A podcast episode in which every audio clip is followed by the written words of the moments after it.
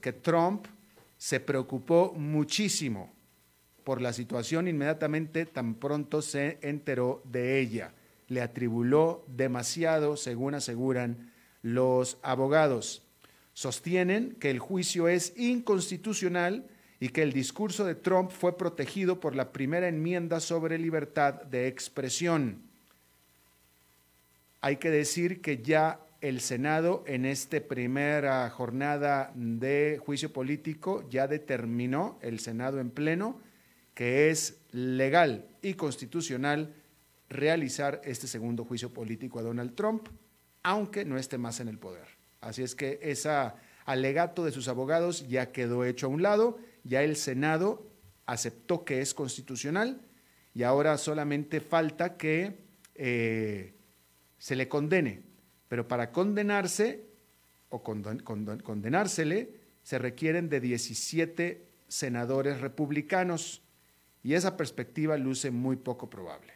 Es decir, no parece que vaya a prosperar el juicio, pero por lo pronto es interesante que el Senado determinó que el juicio sí es procedente legal y constitucionalmente. Por cierto, los medios de comunicación de Estados Unidos han estado notando algo que es muy claro.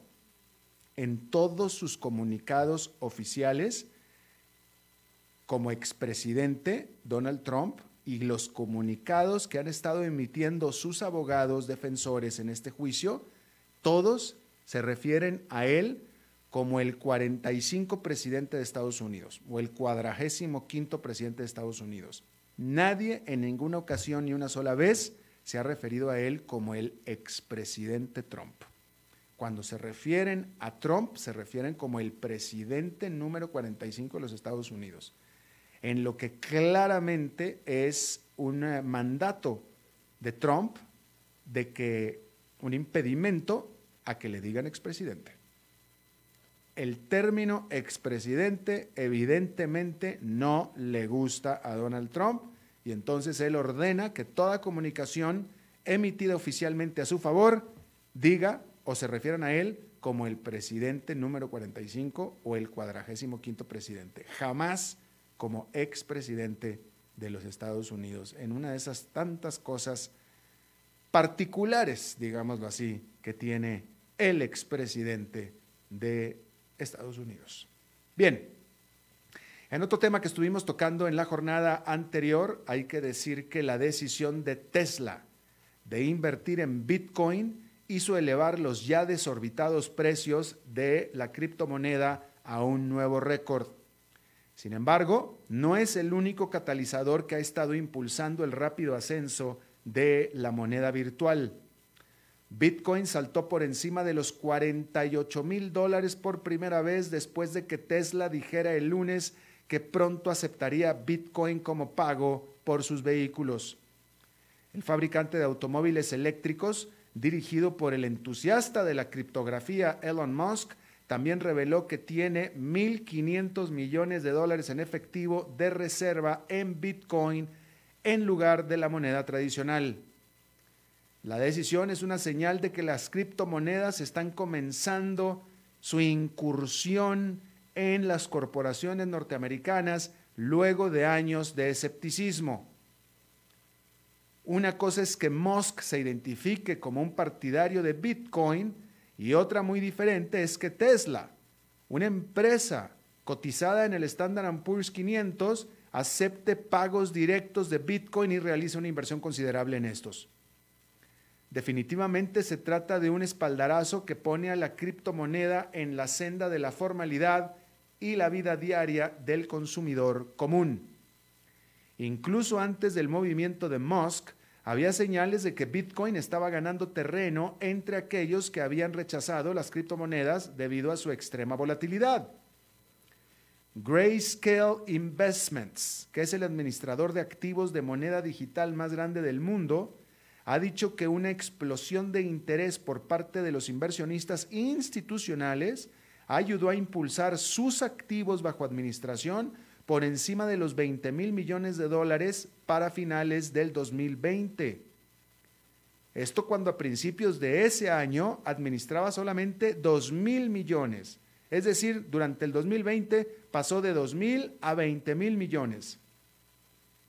Algunos analistas razonan que esta era, algunos de los analistas razonan que en esta era en la que los bancos centrales están imprimiendo un flujo de dinero aparentemente infinito, los inversionistas se sienten atraídos por la escasez verificable, es decir, cantidad limitada, verificable, de bitcoins. Hay que recordar que Bitcoin está diseñado para que la cantidad total de monedas que se emitirán alguna vez sea de 21 millones, lo que refuerza el caso para aquellos que lo ven como un oro digital. Por supuesto que no todo el mundo está preparado aún para dar el salto. Bitcoin o las criptomonedas en general tienen aún grandes y muy influyentes detractores como por ejemplo la mismísima secretaria del Tesoro de Estados Unidos, Janet Yellen. Hay que decir que ante el impresionante rally hay cada vez más temores de que el rápido aumento en los precios de Bitcoin conducirá a una dolorosa, dolorosa corrección.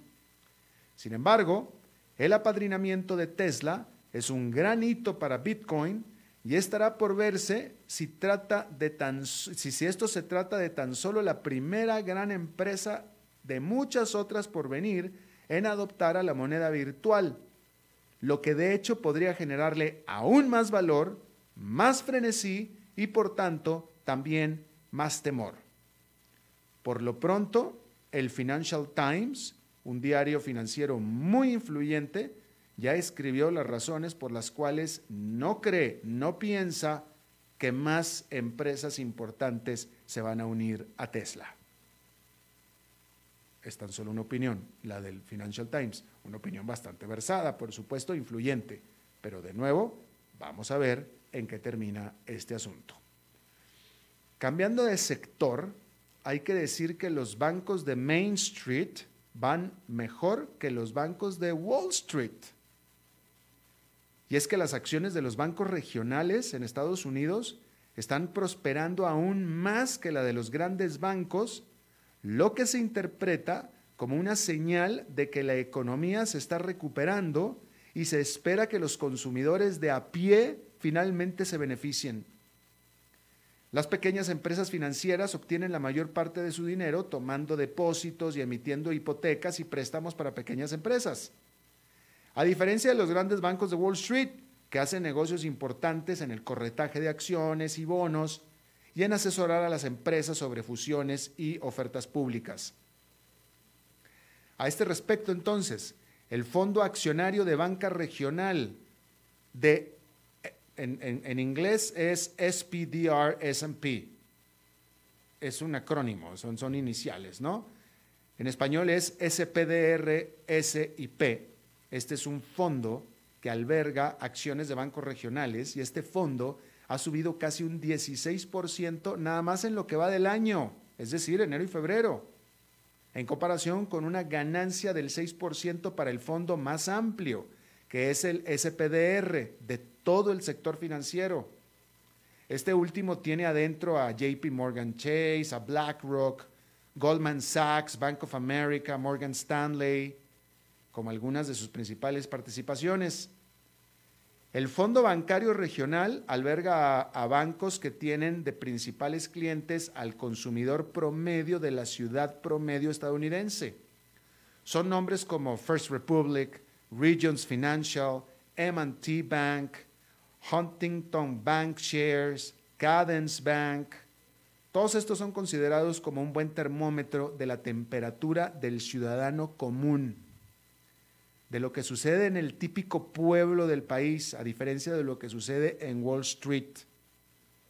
Muchos de los principales bancos regionales se han beneficiado de la explosiva demanda por viviendas y se espera que el boom hipotecario continúe mientras las tasas de interés sigan históricamente bajas. El aumento de las acciones también comunica la fe de los inversionistas en que los consumidores pronto buscarán obtener más préstamos para comprar más automóviles o gastar más con sus tarjetas de crédito, lo que directamente beneficiaría a estos bancos. Bueno, este martes el mundo escuchó noticias de la visita de científicos internacionales a Wuhan, China. Su misión es investigar los orígenes del virus que causó la pandemia del COVID-19. Los expertos viajaron a China en enero, trabajando con investigadores locales y visitando sitios de interés. El equipo, convocado por la Organización Mundial de la Salud, ha encontrado lo que llamaron pistas importantes sobre el papel que jugó en el brote un mercado de animales que originalmente se pensó que fue la fuente del virus, pero que luego se descartó. Los investigadores también visitaron al Instituto de Virología de Wuhan, que se ha convertido en un punto focal de las teorías de conspiración sobre una fuga de laboratorio. La OMS al respecto admitió que no pudo identificar al animal que albergaba el virus pero consideró que un incidente relacionado con el laboratorio era la hipótesis menos probable. Es más probable que una especie huésped intermediaria transmitió el virus a los humanos. Y una nueva vía por explorar será el potencial papel del comercio de productos congelados de animales salvajes. De tal manera que todavía no dan con el asunto. Bueno, Marte, el planeta rojo, ha visto o sufrido la mayor actividad humana de cualquier planeta después de la Tierra y está a punto de ver mucho más. En los próximos días llegarán al planeta rojo tres nuevas misiones. Al Amal, una sonda enviada por los Emiratos Árabes Unidos, llegará este martes, seguida un día después por una misión china llamada Tianwen 1. Luego, el 18 de febrero, se les unirá Perseverance, una misión estadounidense. Estas dos últimas llevan rovers diseñados para descender a la superficie marciana. Estados Unidos ya ha enviado cuatro de esos rovers. Para China será el primero. Marte es popular por varias razones. Una es científica. El planeta solía estar húmedo como la Tierra. Los científicos están ansiosos por saber a dónde fue su agua. Algunos esperan encontrar pruebas de vidas pasadas o incluso rastros de extraterrestres actuales. Pero enviar sondas allí también marca un avance técnico con respecto a un simple viaje a la Luna, que ya es una cosa como vieja. Y la destreza tecnológica en el espacio está vinculada en la mente de los líderes con la destreza aquí en la tierra. Bueno, en otra información hay que decir que Estados Unidos anunció que volverá a formar parte del Consejo de Derechos Humanos de las Naciones Unidas como observador. Por supuesto que Donald Trump, obviamente, fue quien sacó a Estados Unidos del Consejo de los Derechos Humanos en el 2018, citando en aquel momento que era muy sesgado anti-israelita este Consejo, y así como el eh, dudoso récord de derechos humanos de algunos de los miembros de este Consejo. El secretario de Estado de Estados Unidos, Anthony Blinken, reconoció que el Consejo de hecho pelea por la injusticia, en contra de la injusticia y la tiranía, pero también recalcó que tiene sus fallas el Consejo. Hay que decir que Islandia levantó la gran mayoría de sus restricciones al movimiento después de haber eh, mantenido de manera muy exitosa, muy bajo las tasas de infección por COVID-19. Ahora los bares, restaurantes, gimnasios, entre otras cosas más, pueden reabrir. Los museos, galerías, servicios religiosos pueden ahora eh, tener hasta 150 personas. Antes el límite era 100, ahora 150. Hay que decir que Islandia ha sido de los países europeos menos afectado eh, eh, relativamente Islandia solamente ha tenido 29 fallecimientos por COVID-19 en toda la pandemia, este país, que es una isla, pero que sin embargo se le considera como un país escandinavo. Y mire, esta nota, yo, aquí lo hemos comentado varias veces, la manera tan bienvenida, así hay que decirlo, la manera tan bienvenida que desde el primer momento del éxodo, los colombianos y Colombia han tenido a los venezolanos. Decir que, bueno, usted sabe, o sea, ya no hay país en América Latina que no tenga una larga, una grande colonia de venezolanos, todos huyendo del régimen, primero de Chávez y ahora de Maduro. Ya, o sea, ya en todas partes hay una nutrida colonia de venezolanos. En algunas partes no siempre son muy bienvenidos. Yo me, queda en la cabeza el caso particular de Panamá, donde la colonia de venezolanos ha tenido conflictos, ha estado conflictuado con los locales en algunas ocasiones. Y seguramente ha sido lo mismo en algunas otras partes. Pero en Colombia en general no, y el país que más por mucho ha recibido venezolanos, pues es el vecino Colombia. Y los colombianos les han abierto las puertas a los venezolanos. Y en ese sentido, hay que decir que el presidente Iván Duque de Colombia anunció que su gobierno le dará un estatus legal a casi un millón de refugiados venezolanos. Todos ellos, por supuesto, indocumentados que han estado huyendo de la crisis económica, hiperinflación y persecución política en casa. Y ahora todos ellos van a poder aplicar para esta vía legal que les va a durar por 10 años y así tendrán un estatus protegido, estarán legales. Por lo tanto, entonces les será mucho más fácil poder trabajar formalmente, pedir residencia, residencia permanente en Colombia y también obtener cuidados de salud. Y bravo por Iván Duque bravo por los colombianos, porque Iván Duque lo que está haciendo es aliándose con el pueblo colombiano en esto.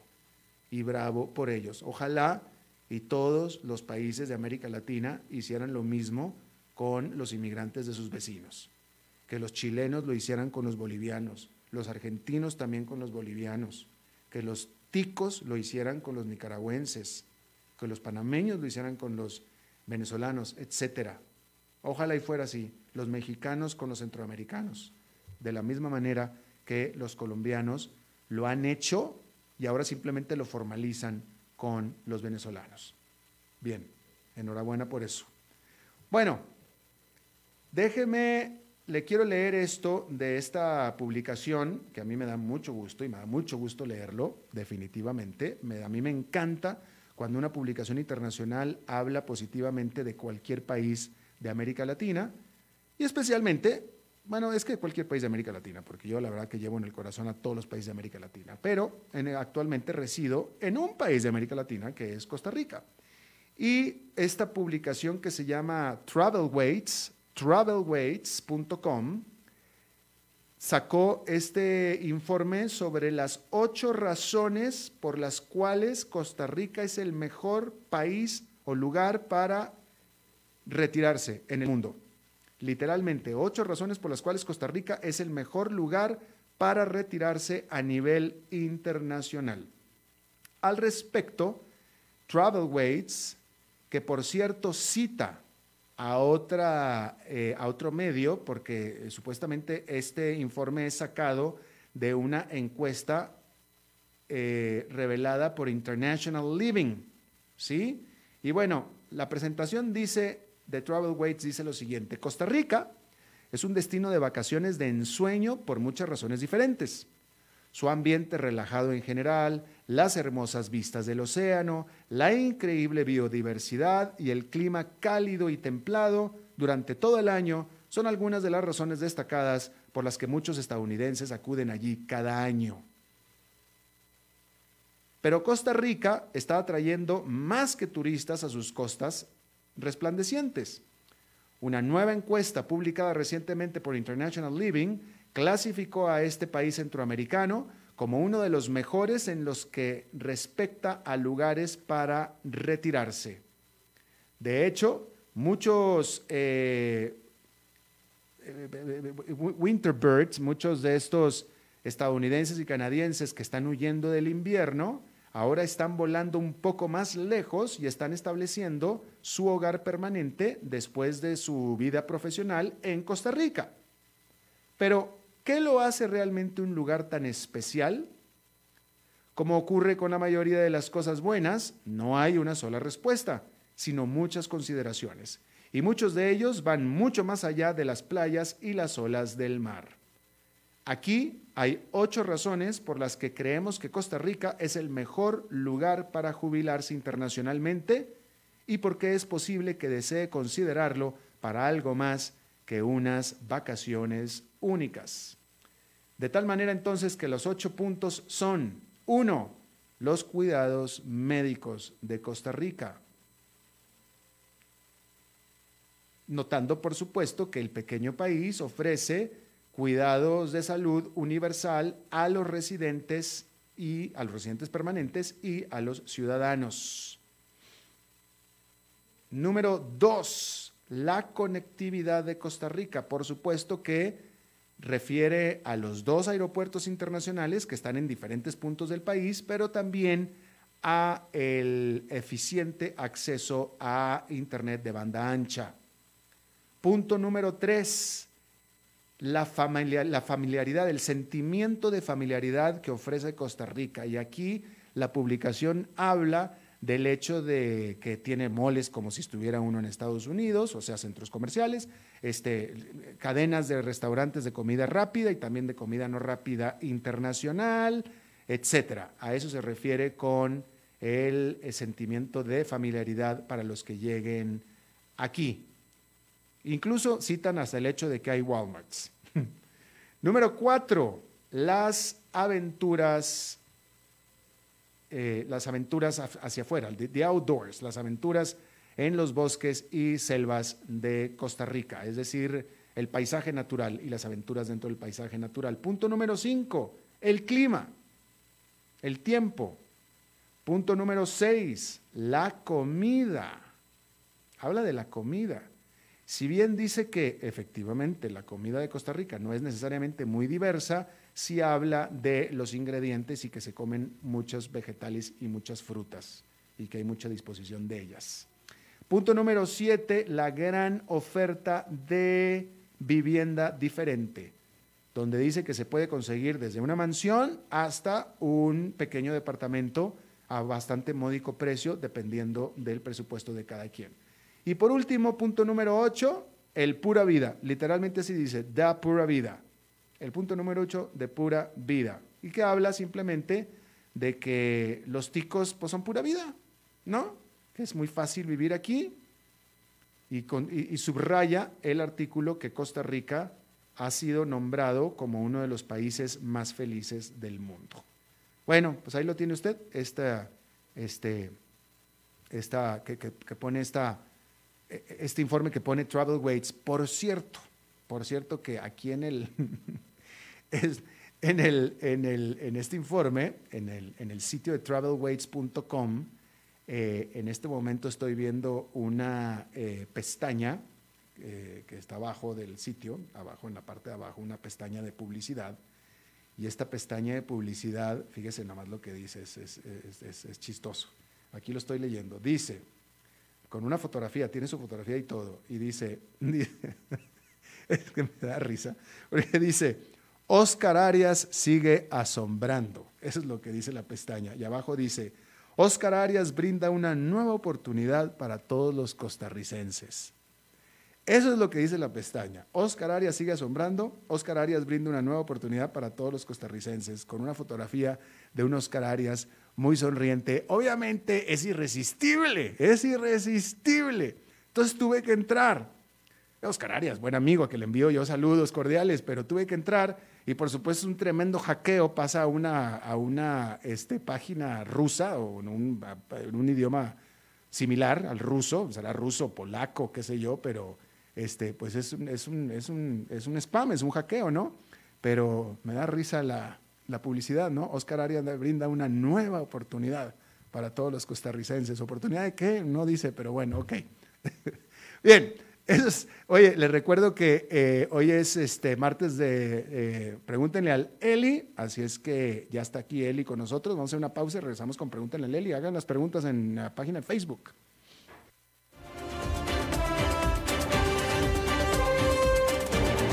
A las 5 con Alberto Padilla, por CRC 89.1 Radio. Cuidémonos más. Cada día falta menos. Tengamos paciencia. Sabemos que al final juntos lo vamos a vencer. Recordemos que en esta época de COVID-19 hemos logrado hacer cosas que alguna vez creíamos imposibles. Resistamos un poco, que cada día estamos más cerca de reencontrarnos. COVID-19, un problema de todos que resolvemos cada uno. Un mensaje de la Cámara Nacional de Radiodifusión, Canara. Dijo Martín Lutero, aquel al que no le gusta el vino, ni el canto, ni la mujer, será un necio toda su vida. Bodegas y viñedos La Iride, vinos argentinos de la región de Mendoza. Colecciongourmet.com Haga crecer su negocio. Facebook, Mercadeo y más. Imágenes en alta definición, estrategia de crecimiento y muchos beneficios. Información al 7189-5277. Paquetes especiales desde 40 mil colones mensuales. Sí, todo eso desde 40 mil colones mensuales. Contáctenos al 7189-5277. Desde Maipú, Mendoza, la tierra del olivo nos llega aceite de oliva Laur. Su delicada y elegante textura, así como su afrutado aroma vegetal, lo convierten en un aceite especial para paladares exigentes. Disponible en tres variedades: Laur Cruz de Piedra, Laur Aceite de Oliva Extra Virgen y Laur Gran Mendoza Aceite de Oliva Extra Virgen. Lo mejor de tres zonas en una sola botella. Galardonado con el Gran Prestige Gold en el Terra Olivo 2018. Aceites de oliva Laur no pueden faltar en tu mesa. De venta en todas las tiendas, don Fernando.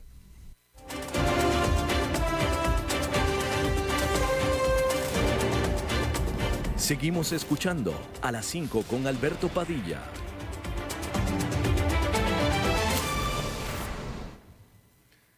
Bien, pregúntenle al Eli, porque ya está Eli aquí, así es que hay que preguntarle. Eli Feinze, ¿cómo estás? Eh, muy bien, Alberto, aquí, muy contento de estar por acá de nuevo. Oye, sí, bienvenido, porque el, martes pasado te pusimos falta. El martes pasado, sí. Eh. Y, consecuente deducción de, te lo dedujimos, este, lo siento. Sí, sí, no, hoy, hoy, hoy, le traje, hoy le traje un pastelito a, la maestra para, que, para recuperar los puntos perdidos. vamos a ver, vamos a ver si es cierto. Oye, a ver, Eli, primera pregunta fundamental, clave profunda de contexto eh, que te hacen. Humberto Jiménez, Don Eli, ¿por qué no volvió a participar en el programa de Amelia Rueda? Y yo creo que la pregunta hay que hacerla a, doña Amelia. Yo no... Eh, yo, yo has vuelto a participar en el programa de Amelia Rueda? hace, hace un par de meses no, pero... pero eh, o sea, yo voy donde me invitan. Yo no, yo no me meto donde, donde no estoy invitado. Bueno, Humberto ahora pregunta que por qué Amelia Rueda ya no lo invita. Entonces yo no la puedo hacer, pero la puedo No, no, no, no tengo, no tengo idea. Pero, pero no, no, a ver, eh, eh, doña Amelia a mí me invita cuando hay temas puntuales que ella ah, sabe que yo puedo tocar con, con cierta propiedad. Este, bueno, entonces no hay chisme. Que yo sepa, no. Está bien, ¿no? ok, Humberto, no hay chisme, pues. Ok, Malena Álvarez te, te pregunta, ¿qué opinión tiene sobre el interés político de don Rodrigo Chávez, el exministro de Hacienda, según dice que está en reuniones con algunos grupos políticos buscando una coalición. ¿Ha tenido algún acercamiento con él?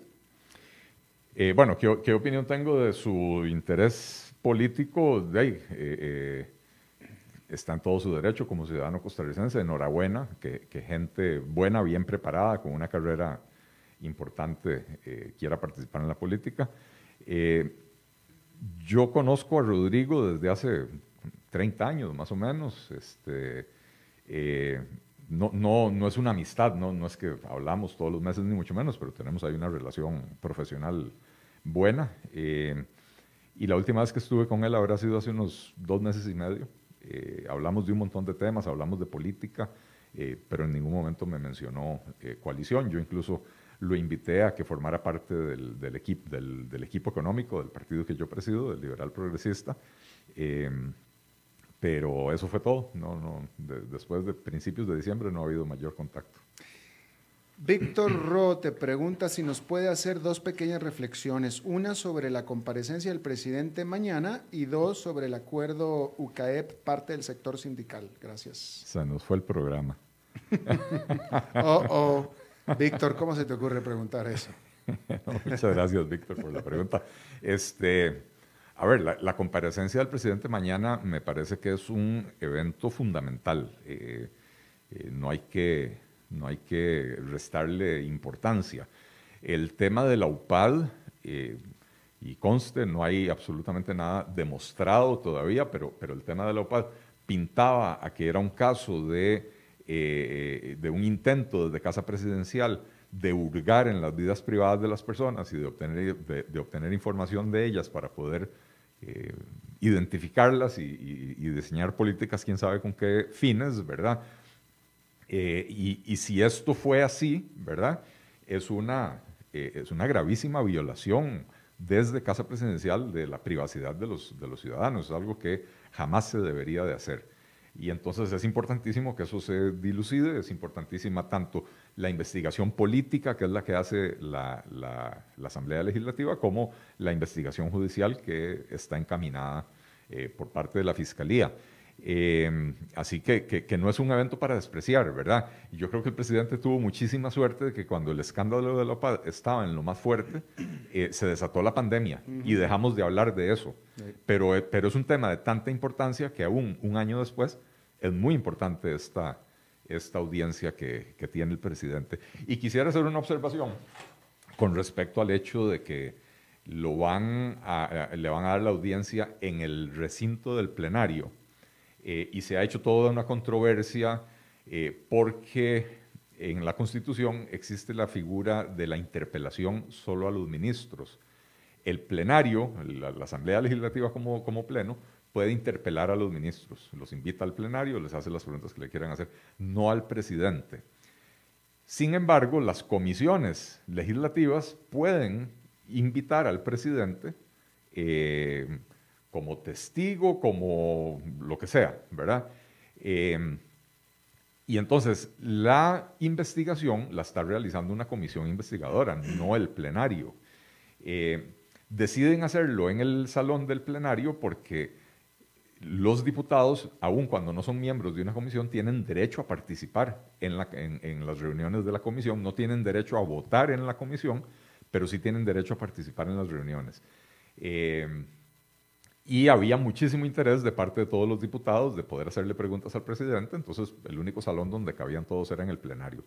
Hoy el presidente sale diciendo, me imagino que lo dijo ayer, yo lo vi en el periódico hoy, eh, que, que, le tendieron una emboscada, que es una trampa, eh, que, que, en realidad lo van a interpelar y que eso es inconstitucional.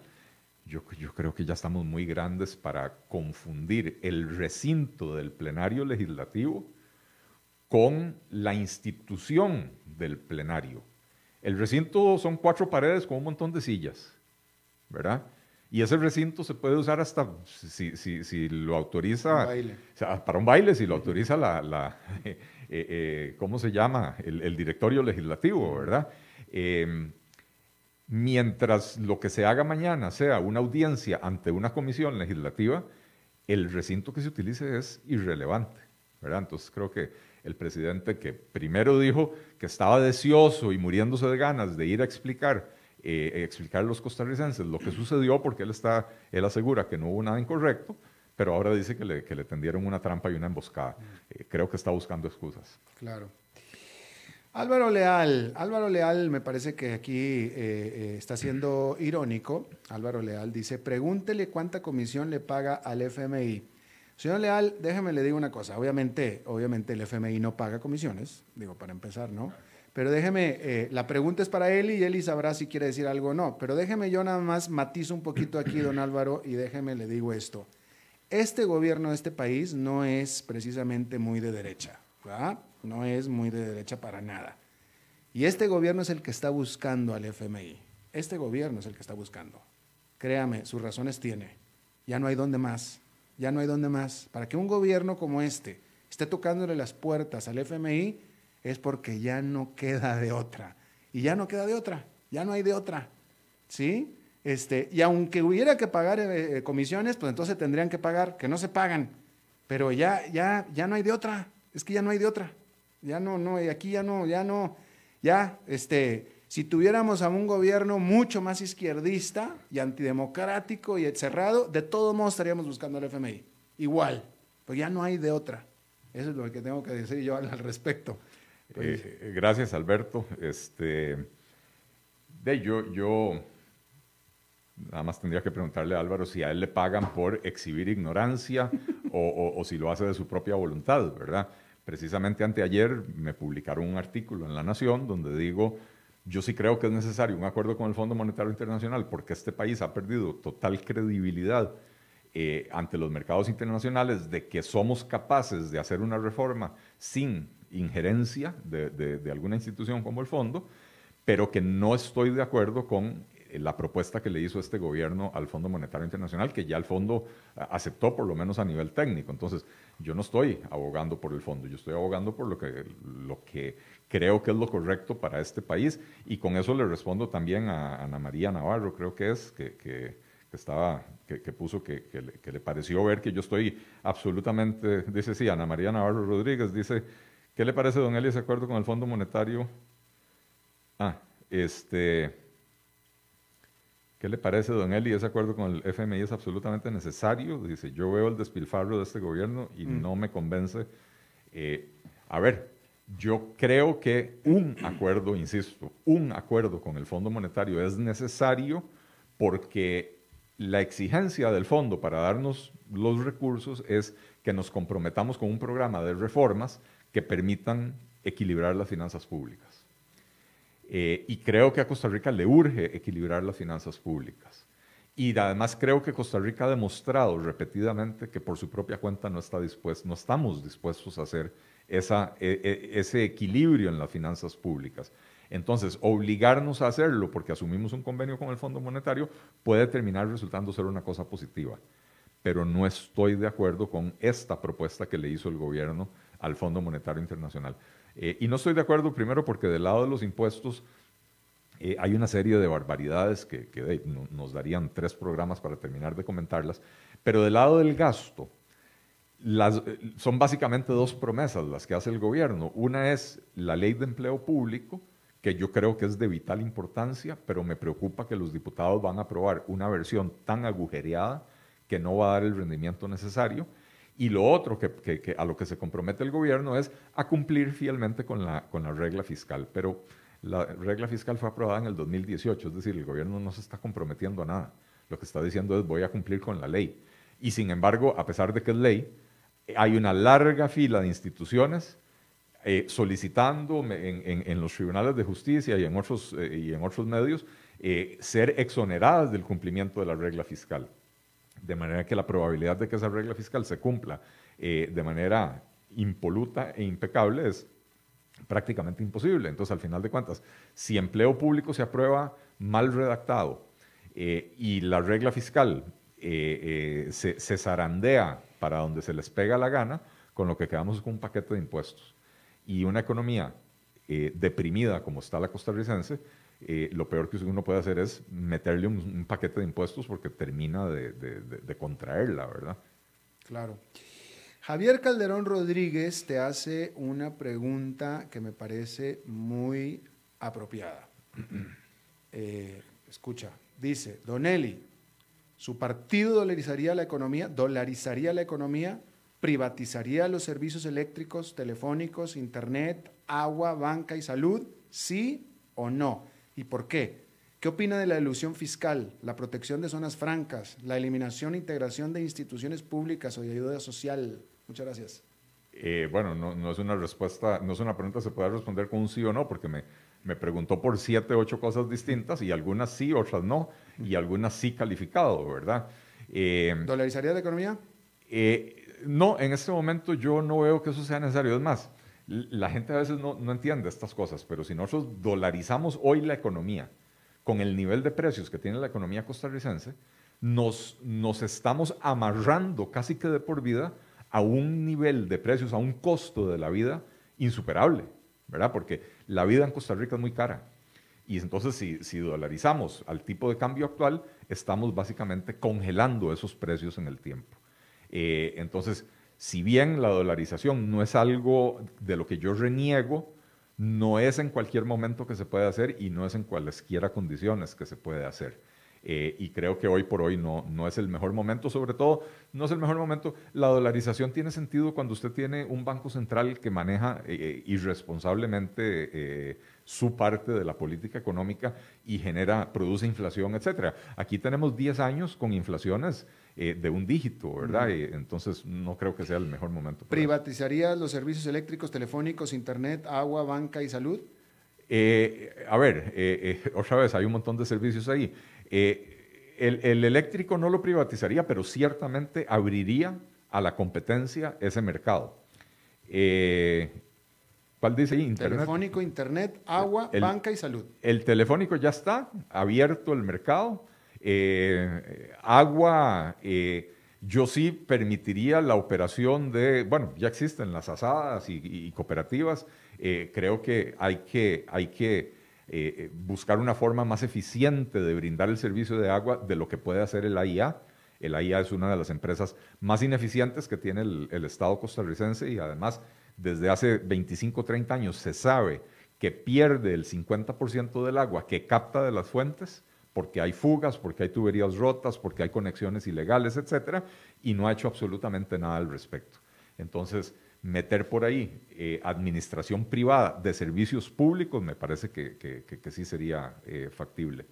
Eh, banca, sí, yo sí creo que por lo menos un banco estatal sería bueno venderlo buscando el objetivo eh, de, de, despertar la competencia en ese mercado. Es un mercado que nominalmente tiene competencia, pero que al estar dominado por tres bancos públicos que entre sí controlan, entre ellos tres controlan el 60-70% de las carteras de crédito y, eh, eh, en general del negocio bancario, son, se convierten en líderes de precios. Lo que pasa es que son líderes de precios desde la ineficiencia eh, y por eso es que en Costa Rica los márgenes de intermediación son tan altos, por esa ausencia de competencia. Entonces sí, yo agarraría uno de los bancos estatales, eh, uno de los dos bancos estatales, eh, los, lo, vendería buscando que se fomente esa competencia y de paso esos recursos nos permiten tapar un poco del, del hueco fiscal, cancelar deuda, etcétera.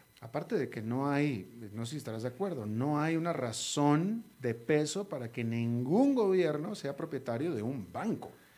banco de desarrollo, ok, pero un banco de la calle. Banco comercial. Un banco comercial, no. No hay ninguna razón para que tenga uno, menos, para que tenga dos. Claro. ¿Verdad?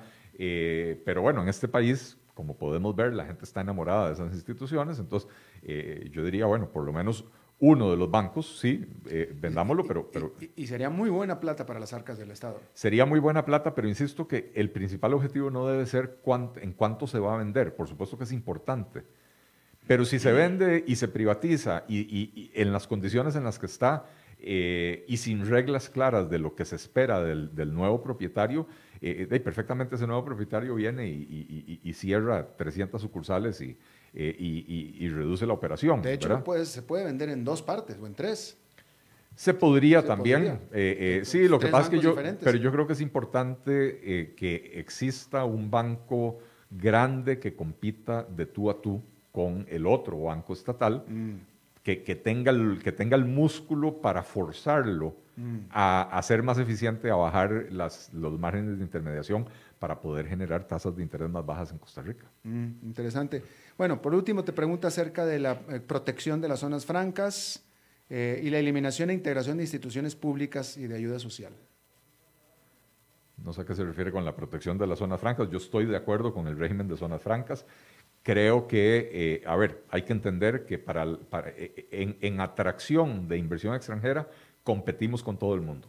Cuando una empresa decide, necesito abrir una nueva fábrica o abrir un centro de servicios, analiza tres, cuatro, cinco países y los va a comparar en una serie de aspectos. Va a comparar, por supuesto, la calidad de la mano de obra y el costo de la mano de obra, y, el costo de la electricidad, la estabilidad democrática, la seguridad jurídica, em, y también va a comparar los incentivos eh, fiscales y de otra naturaleza que ofrecen los países. Estamos compitiendo con países que dan exoneraciones aún más amplias que las que da Costa Rica. Eh, estamos compitiendo con países con menores costos de mano de obra. Estamos compitiendo con países con menores costos de electricidad. Em, y estamos compitiendo con países con sistemas educativos que están haciendo las cosas mejor que Costa Rica también, ¿verdad? De manera que, creo que el régimen de zona franca eh, en este momento y entendiendo que durante la pandemia fue prácticamente el único sector de la economía que creció, que generó decenas de miles de empleo, eh, eh, que, que, continuó exportando, que las exportaciones costarricenses crecieron en buena parte por, el dinamismo de las zonas francas durante la pandemia, eh, sería un error, sería un error atacarlas en este momento y bueno, en cualquier momento, pero ahora peor. Hans Gómez, a veces esas publicaciones de turismo tienen un trasfondo de pago gubernamental, no les creo mucho. Buen comentario, Hans Gómez, sí, tiene razón, puede ser, definitivamente puede ser. Es una buena anotación, hay que decirlo. Eh, muy buen artículo en La Nación, dice Marta Rodríguez. Muchas gracias. Don Eli, pregunta Rodolfo Vargas, ¿el FMI entrega toda la plata de un solo toque o la hace cómo? Eh, no, es un, eh, sería un programa de tres años, eh, entonces esos más o menos 1.750 millones que, de los que se están hablando se traducirían en más o menos 550 millones de dólares por año, por cada uno de los tres años del programa. y esto es lo que le permite al Fondo Monetario estar viniendo al país a hacer auditorías para cerciorarse de que el país está cumpliendo con los compromisos. Eh, si vienen, por ejemplo, hacen el primer desembolso y vienen a hacer una auditoría antes del segundo desembolso y se dan cuenta de que el país no ha cumplido, de que no ha aprobado las leyes que dijo que iba a aprobar, de que la regla fiscal no se está cumpliendo, etcétera, perfectamente el Fondo Monetario Internacional suspende el programa y no hace el segundo desembolso. A ver, aquí este, la gente, bueno. Diego Moya, ¿qué medidas administrativas se pueden tomar rápidamente y podrías hacer, si fueras presidente, sin depender de la Asamblea Legislativa para mejorar el déficit fiscal y atraer inversión? Bueno, hay una serie de medidas que se pueden tomar efectivamente sin depender de la Asamblea Legislativa, que no son las medidas más de fondo, ¿verdad? Porque muchos de los cambios que, hemos discutido, eh, eh, venta de instituciones, fusión de instituciones, todo eso requiere de aprobación legislativa. Eh, si yo fuera presidente el primer día, eh, eh, eh, o sea, ya, ya, ya, tenemos listos en el Partido Liberal Progresista una serie de propuestas para firmar decretos el primer día. por ejemplo, congelar la contratación de personal en el sector público. que, es un, que, es un, decreto que es complejo, que hay que, que hay que matizarlo, ¿verdad? Que hay que dejar espacio para que, por ejemplo, la policía pueda crecer pero que la policía pueda crecer si es necesario, o, el Ministerio de Educación Pública si necesita contratar más maestros, que esto se haga trasladando plazas que hayan quedado vacantes en otras instituciones, ¿verdad? Para que no haya un crecimiento de la planilla. Em, hay, había un estudio del Fondo Monetario Internacional, ya es un poco viejo, que había determinado que si se tomaba, que si se congelaba la contratación y se congelaban los salarios de los funcionarios, se puede ahorrar hasta un 1% del PIB. Eh, los salarios prácticamente quedan congelados con la regla fiscal. Si le agregamos a eso congelar la contratación, eh, sumamos el, 1% del PIB. Eh, una segunda medida sería eliminar los aranceles de importación, sobre todo en los, artículos de la canasta básica, que encarecen innecesariamente la vida para los ciudadanos, sobre todo para los ciudadanos más pobres de este país. solo en el arroz eh, el quintil más pobre de la población, de menos ingresos de la población, destina un 8% de sus ingresos para pagar el sobreprecio del arroz. Entonces, esos esquemas los eliminaríamos. Otro, otro que tomaría desde el primer día es eliminar todos los decretos y, todas las directrices que ha firmado Luis Guillermo Solís y Carlos Alvarado, ordenándole a las, empresas públicas a contratar directamente entre, entre empresas públicas sin hacer concursos públicos, licitaciones públicas, eh, donde haya competencia, donde se puedan obtener los mejores precios. De manera que obligaría a todas las entidades a que cualquier contratación que tenga que hacer tenga que sacar un concurso público eh, donde gane el que haga la mejor oferta y no el que, el que simplemente por ser una empresa privada. Ahí hay una, eh, ¿cómo se llama? Ahí le di tres ejemplos de medidas que se podrían tomar el primer día de la presidencia de, cualquier persona, ¿verdad? Este, eh, y así como esas, hay muchas más que, que estamos trabajando. Bueno, Eli, se te acabó el saldo. Es, bueno, este, estuvo movido. Estuvo movido el día de hoy. Eh, hay quien me llama la atención por no traer puesta cubrebocas, y es cierto, y tienen toda la razón, y gracias por hacérmelo eh, eh, ver y por llamarme la atención, porque tienen toda la razón. El señor Eli Feinstein sí cumple con el protocolo y sí trae la, mascarilla. Yo no, yo no. graben esto último y se lo dicen a mi esposa. Eso, sí, ok. Perfecto. Oye, eh, bueno, despídete del público, Eli. Eh, muchísimas gracias eh, a todos por sus preguntas. Alberto, como siempre, por tenerme por acá todos los martes. y a CRC 891 y a don Andrés Quintana, por supuesto, por brindarnos el espacio. Brindar. Bueno, ahora vamos a brindar, pero yo digo por brindarnos el espacio. Gracias, Eli. Te agradezco mucho a ti también por porque estás con nosotros. Gracias a ustedes por todas las preguntas y por la entusiasta participación. Y eso es todo lo que tenemos por esta emisión de A las 5 con servidor Alberto Padilla. Nos reencontramos en 23 horas. Que la pase muy bien.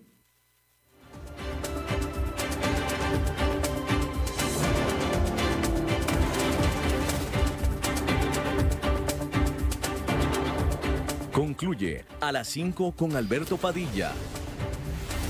Un programa diseñado con el objetivo de llevarte diariamente un tema de actualidad, acompañado siempre de reconocidos editorialistas, de lunes a viernes a las 5 de la tarde por CRC 89.1 Radio, a las 5 con Alberto Padilla.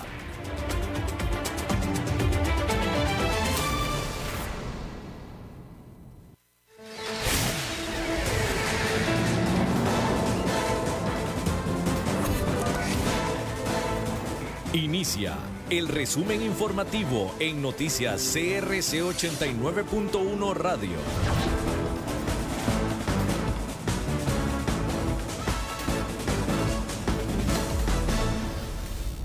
Hola, ¿qué tal? Son las 17 horas con 57 minutos y estos son nuestros titulares. La comparecencia del presidente Alvarado por el caso UPAD podría durar más de ocho horas.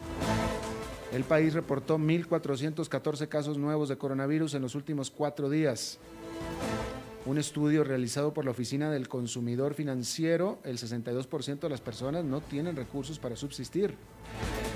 Detienen a un hombre como sospechoso de cometer delitos de abuso sexual contra menores de edad. En el mundo, viajeros que entren al Reino Unido tendrán que presentar dos pruebas negativas contra el coronavirus. Y en los deportes, el futbolista Michael Barrantes fue sancionado con tres juegos tras la expulsión en el clásico del domingo. Política. Hasta ocho horas y media podría durar la comparecencia del presidente Carlos Alvarado ante la comisión legislativa que investiga la Unidad Presidencial de Análisis de Datos, la UPAD según decidieron los diputados integrantes del foro. La audiencia de Alvarado está pactada para este miércoles a las 9.30 de la mañana en el plenario legislativo. El presidente contará con 30 minutos para exponer su punto de vista de forma libre. El receso del almuerzo se decretará a la una de la tarde y será por espacio de una hora para luego regresar a la sesión. Salud. Costa Rica en los últimos cuatro días registró un total de 1.414 casos nuevos de COVID-19, ya alcanzando un acumulado de 197.852 casos en el territorio nacional durante toda la pandemia. Se contabilizan 158.820 mm, personas recuperadas. Hay 375 pacientes hospitalizados en este momento 165 de ellos en cuidados intensivos con un rango de edad de 24 a 90 años. Entre los cuatro días se sumaron 26 fallecimientos relacionados al COVID-19, llegando ya a un total nacional pandémico de 2.698 fallecimientos. Ahí el rango de edad es desde los 2 hasta los 101 años. La economía. De acuerdo a un estudio realizado por la Oficina del Consumidor Financiero, el 62% de las personas no tienen recursos para subsistir o apenas les alcanza para adquirirlo. El estudio denominado Encuesta sobre el nivel de endeudamiento determinó que el 35% de la población apenas le alcanza para lo básico, mientras que a un 27% simplemente no le alcanza. Además, los datos revelados muestran que aproximadamente 300.000 personas tienen deudas que abarcan el total de su salario o más, llegando a deber hasta cuatro veces sus ingresos. Judiciales. Un hombre de apellidos Ruiz Martínez, de 49 años, fue detenido como sospechoso de cometer los delitos de abuso sexual y actos sexuales remunerados en contra de menores de edad. Ruiz fue capturado por los oficiales del organismo de investigación judicial durante un allanamiento en Palmares. De acuerdo con la policía, este sujeto recibía a las menores de edad en su casa y les daba licor para luego abusar sexualmente de las víctimas. Se presume que a una de las ofendidas le ofreció dinero a cambio de tener relaciones sexuales.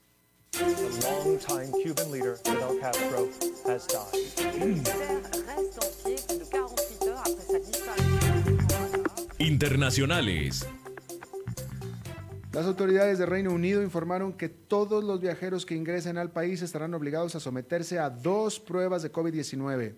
La medida establece que todas las personas deben dar negativo en la prueba realizada antes de su salida, requisito que ya es obligatorio, y luego, una vez ya en suelo británico, deben someterse a otros dos test los días 2 y 8 de aislamiento. Los propios viajeros serán responsables del pago de estas pruebas.